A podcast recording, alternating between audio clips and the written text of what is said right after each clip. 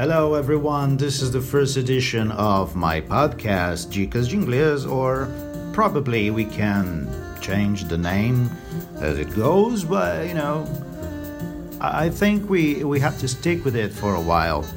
So, the, the idea behind this podcast is having uh, an informal source of English communication for those who are studying English and every time they look for something on the web, uh, those things are really a little complicated because they are not directed to the English student. They are usually directed to people who already speak English on a, on a very good level.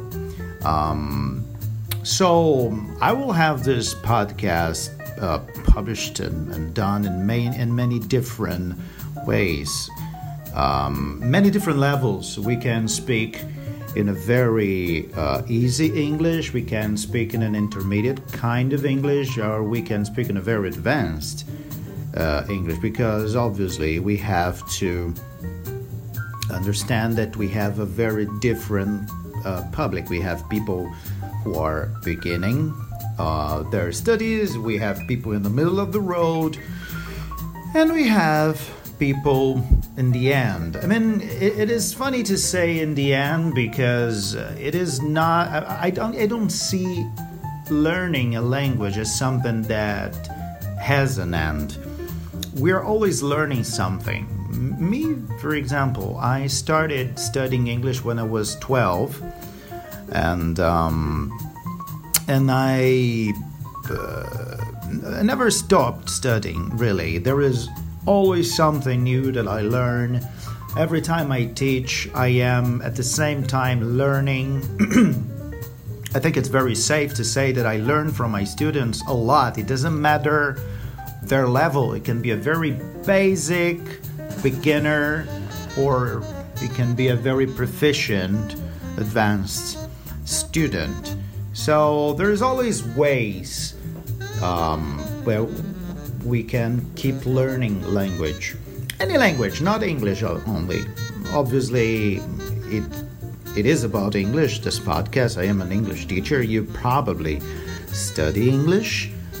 Um, but um, this is a reality for any kind of language, and this is really cool because I used to say that differently from so many things that we learn. You can be, as a teacher, for example, okay, you can teach maths, you can teach geography, you can teach, um, I don't know, physics, you can teach anything. You are kind of uh, stuck in that area. You know what I mean? You can't open much uh, your horizon uh, but when you study language, you can study the language that you are studying, talking about any kind of subject.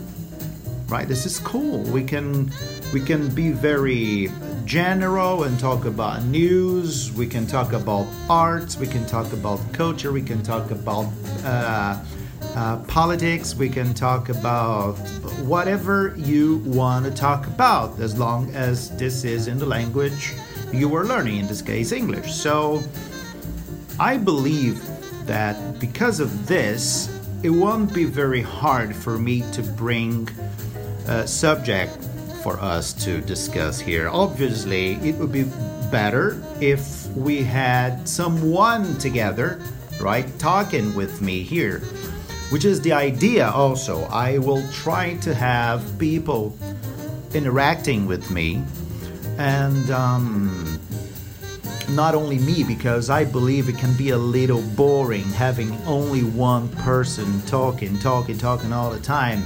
Um, we can uh, make it a little more interesting if I bring people from different areas um, speaking English with me so I can be offering you a much better and diverse way to you know practice your listening comprehension so this is just a first test this is this is just a first This is a kickoff, and I want to hear from you. I want you to tell me what you think of this, okay? See you next time.